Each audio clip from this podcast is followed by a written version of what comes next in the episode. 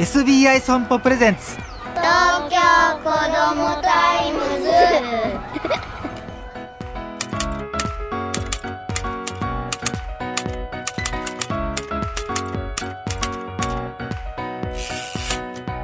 おはようさんさん。東京子どもタイムズ編集長の杉浦太陽です。今週の話題はこちら。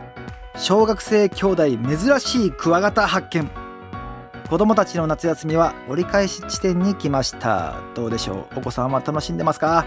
有意義な時間を過ごしてますか？先月下旬にこんなニュースがありました。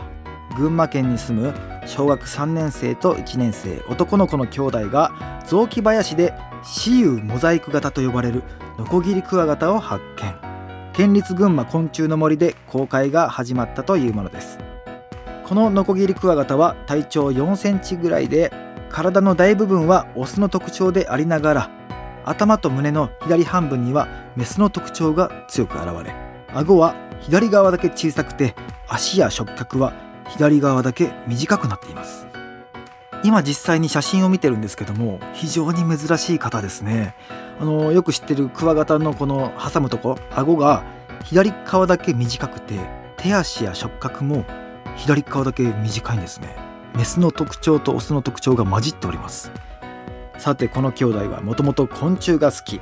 週に12回は近くの雑木林で虫取りをしているそうで捕獲したクワガタを家で見返したところ見たことがないものだと分かり群馬昆虫の森に相談したところ数年に一度の発見だと分かりました。これは兄弟くんたち嬉しかったでしょうね。